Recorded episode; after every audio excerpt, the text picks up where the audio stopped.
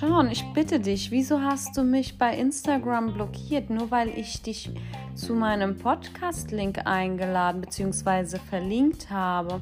Aber gut, ich meine, du erzeugst ja eine emotionale Destabilisierung bei Frauen, indem du ein Frauenbild von vor 50 Jahren vorgibst und ähm, du sammelst ein Harem an emotional instabilen Frauen, damit du dich aufwertest. Dabei bist du das Problem in dieser ganzen Sache und ich wollte eigentlich nur ein bisschen darüber aufklären, aufklären, was hinter deiner Fassade steckt und wo so die preislichen Grenzen liegen. Naja, habt ihr vielleicht eine andere Meinung dazu? Hört doch einfach mal in diese Folge rein. Ich finde sie spannend.